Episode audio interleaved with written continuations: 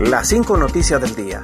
A continuación te presentamos las noticias más importantes de este lunes 10 de octubre del 2022.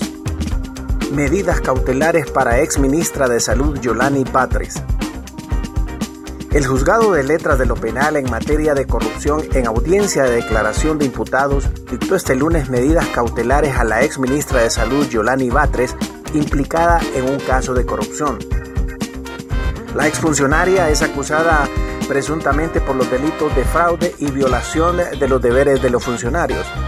La audiencia inicial fue programada para el lunes 17 de octubre a partir de las 9 de la mañana. Batres no podrá salir del país y presentarse a firmar un libro de entrada en los juzgados de letras de lo penal en materia de corrupción y que su apoderado legal presente un informe. Evacúan los mercados La Isla y de Mariscos ante alerta de inundaciones. El alcalde del municipio del Distrito Central, Jorge Aldana, instruyó este lunes proceder con la evacuación preventiva de locatarios de los mercados La Isla y de Mariscos debido al crecimiento del caudal del río Choluteca.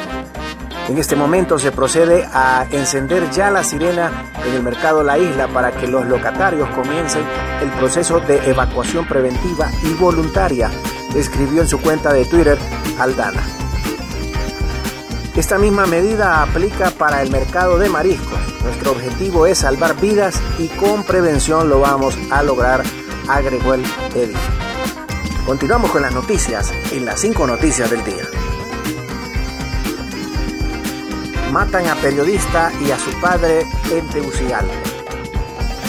Un hombre fue asesinado a disparos en la calle principal de la colonia Villafranca de Comayagüela en la capital de Honduras.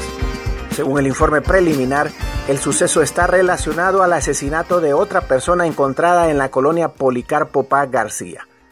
La víctima fue identificada como Edwin José Andino, periodista del canal televisivo LTV, ultimado por desconocidos que le dispararon en varias ocasiones. Se presume que en el acto criminal habría perdido la vida su padre. Ambos sucesos presentan los mismos patrones de crimen y los cuerpos fueron encontrados en diferentes sectores de la ciudad. Mil Zelaya, la misma élite que nos sacó en el 2009, busca aliados para atacar a Xiomara. El expresidente Manuel Zelaya posteó en sus redes sociales que la misma élite que nos sacó en el 2009 pretenden continuar el saqueo de Honduras y buscan aliados y voceros para atacar a Xiomara Castro porque les estorba. Zelaya escribió lo anterior en sus redes sociales en respuesta a un Twitter del designado presidencial Salvador Narrala, quien dijo que debe haber un científico experimentado que me entienda. La misma élite que nos sacó en el 2009 pretende continuar el saqueo de Honduras y busca aliados y voceros para atacar a Xiomara Castro Zelaya porque los estorba, dijo Manuel Zelaya Rosales. Auto de formal procesamiento a empresaria por fraude en venta de carpa móvil. Un auto de formal procesamiento obtuvo en las últimas horas la Fiscalía Especial para la Transparencia y Combate a la Corrupción Pública, FEDCOP, en contra de la representante legal en Honduras de la empresa DLX Enterprise LLC Mirna Luz Romero Majano por suponerla responsable de fraude a título de cooperador necesario. Dicha resolución refuerza los argumentos de la apelación del Ministerio Público ante los sobreseimientos con los que semanas atrás fueron beneficiados ex secretario de Estado en Gestión de Riesgos y Contingencia uh, Nacional Gabriel Alfredo Rubí Paredes por el delito de fraude y el ex subsecretario de Salud Neri Conrado Cerrato Ramírez por el delito de falsificación de documentos públicos.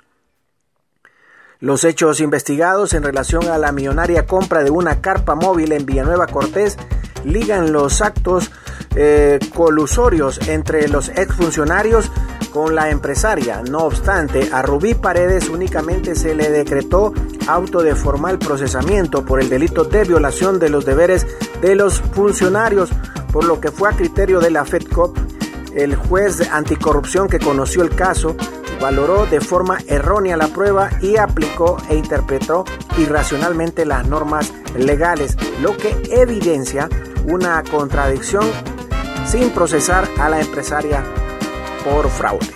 Gracias por tu atención. Las cinco noticias del día te invita a estar atento a su próximo boletín informativo.